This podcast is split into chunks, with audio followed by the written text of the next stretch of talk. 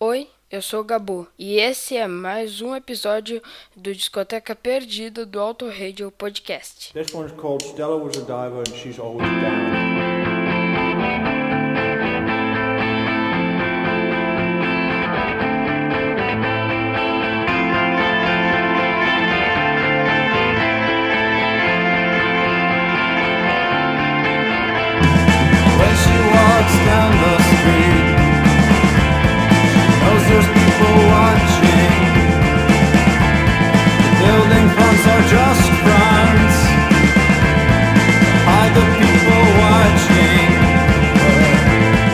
Sobe o som, amigo ouvinte, e não mude o seu dial, porque você está no Auto Radio Podcast. A sua trilha sonora para o automobilismo. Eu sou o Ricardo Bandman e você ouve ao fundo a faixa Stella Was a Diver and She Was Always Down. Turn on! Flashbacks.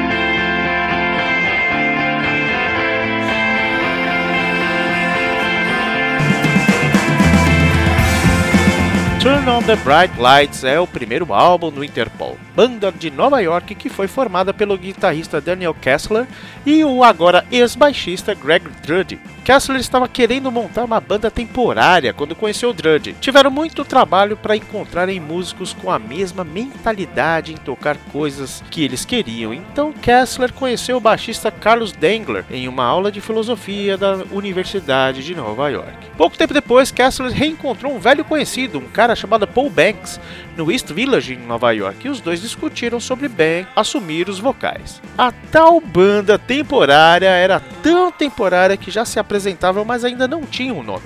Antes do nome Interpol surgir, muito, muito original por sinal esse nome, consideraram Las Armas e The French Letters. E pensando bem, Interpol até que não tava tão ruim não.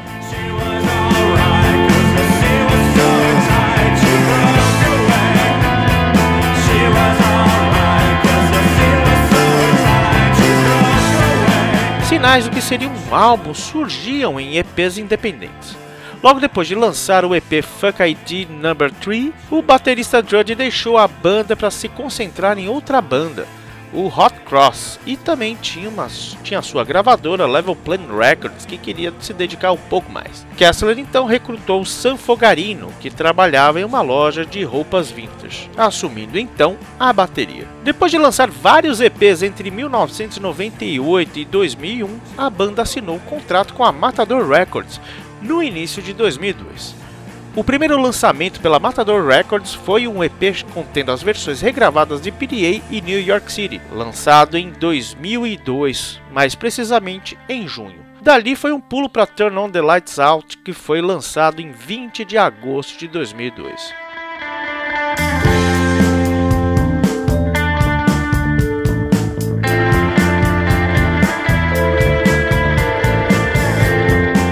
impacto já se dá na capa, um tom misterioso, mas não daquele tipo claustrofóbico como insinuam algumas das faixas. Gravado no Tarkin Studios em Bridgeport, Connecticut, a produção ficou por conta do inglês Garrett Jones, que já havia trabalhado em diversos álbuns do Depeche Mode, no álbum The Bright Ship do Crime and City Solution e também no The Good Son do Nick Cave, entre outros. Também na produção tínhamos Peter Cattis, esse é sim um nova-iorquino como a banda e tinha trabalhos no currículo com Mercury Rev e outras bandas underground. O som do álbum foi fortemente comparado a grupos pós-punk do início dos anos 80, como Television e principalmente Joy Division. Fato é que, junto com Strokes, por exemplo, o Interpol foi responsável por um revival desse pós-punk. Vamos passar um pouquinho por algumas faixas do álbum.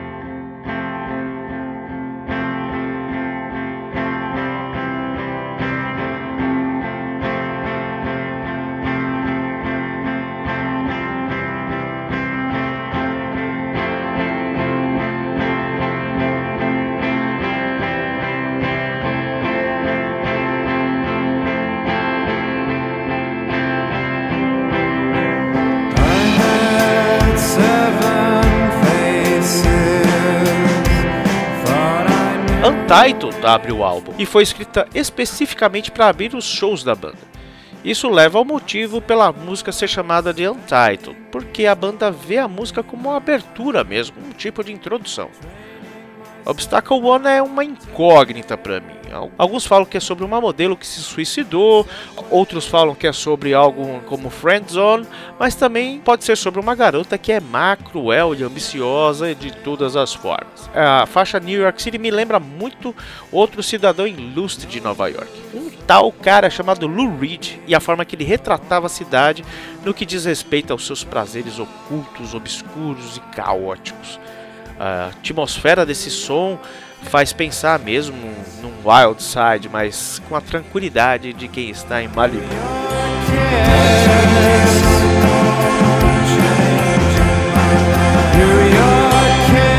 Billie talvez seja a mais conhecida desse álbum.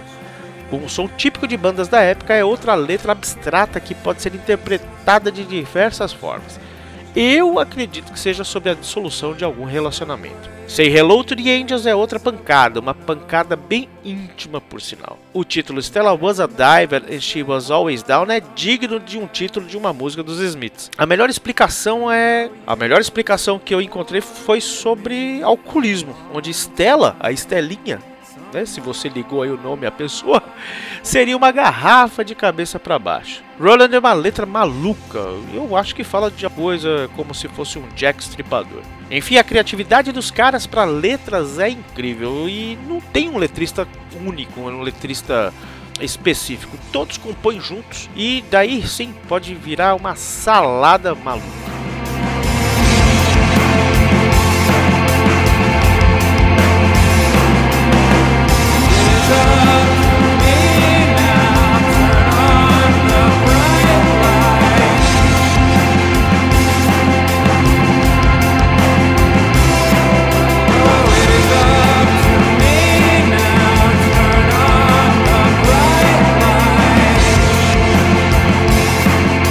O álbum tem uma pontuação de 81 de 100 no site Metacritic.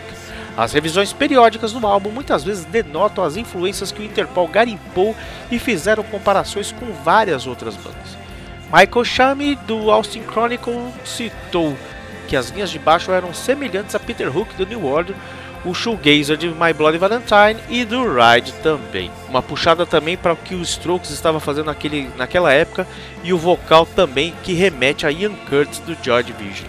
A Billboard escreveu que o Interpol criou uma homenagem à sua visão particular dos anos 80 que se destaca orgulhosamente do melhor lado dos seus líderes. Mesmo com todas as referências e chupinhagens, foi um grande sucesso entrando em diversas importantes listas do meio, com uma oitava posição entre os 100 melhores álbuns da década do New Musical Express, na posição 130 dos 500 melhores álbuns de todos os tempos, também da New Musical Express. A Pitchfork nomeou o melhor álbum do ano. A New Musical deixou na décima posição. A Stylus Magazine classificou em quinto lugar. O álbum ficou em 15º lugar na enquete dos críticos do The Village Voice no final do ano.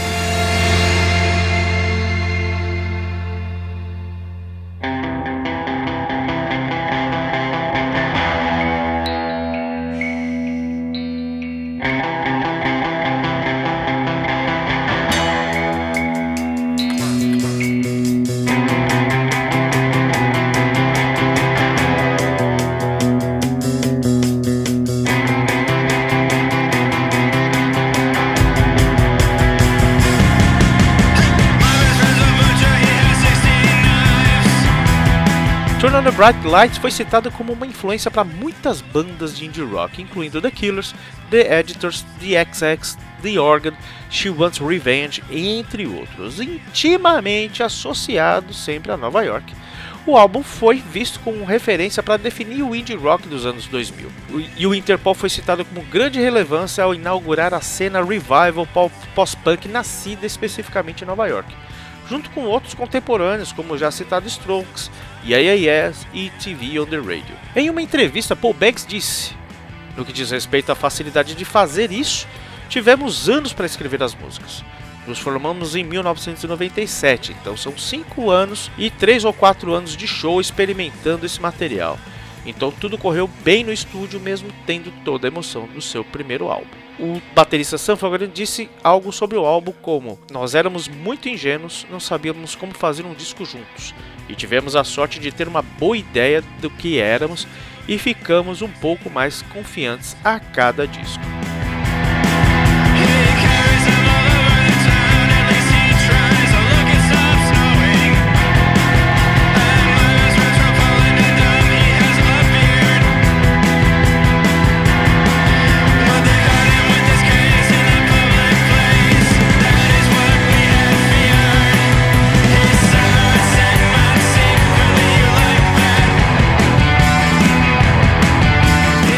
Turn on the Bright Lights ele é denso, ele é poético e é verdadeiramente um dos melhores álbuns de rock desse século até esse momento, na minha opinião.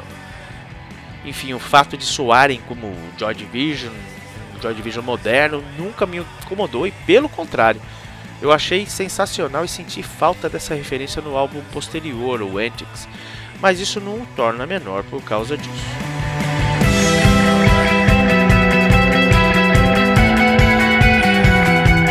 Esse foi mais um Discoteca Perdida e antes das músicas finais fica aqui a dica para nos seguir no Twitter e no Instagram como arroba Podcast. Você pode entrar no nosso grupo no Telegram porque é de graça, o link está na postagem desse episódio e você vai ver o Valese criticando mais um álbum indie que eu trago para você. Então vamos fechar esse programa com PDA, né? Fechando a terceira faixa aí, o finalzão mesmo. Antes dela a gente vai ouvir Say Hello to the Angels e a gente inicia agora com Obstacle One. Um beijo, um queijo no seu coração e sobe o som Flashback Zone.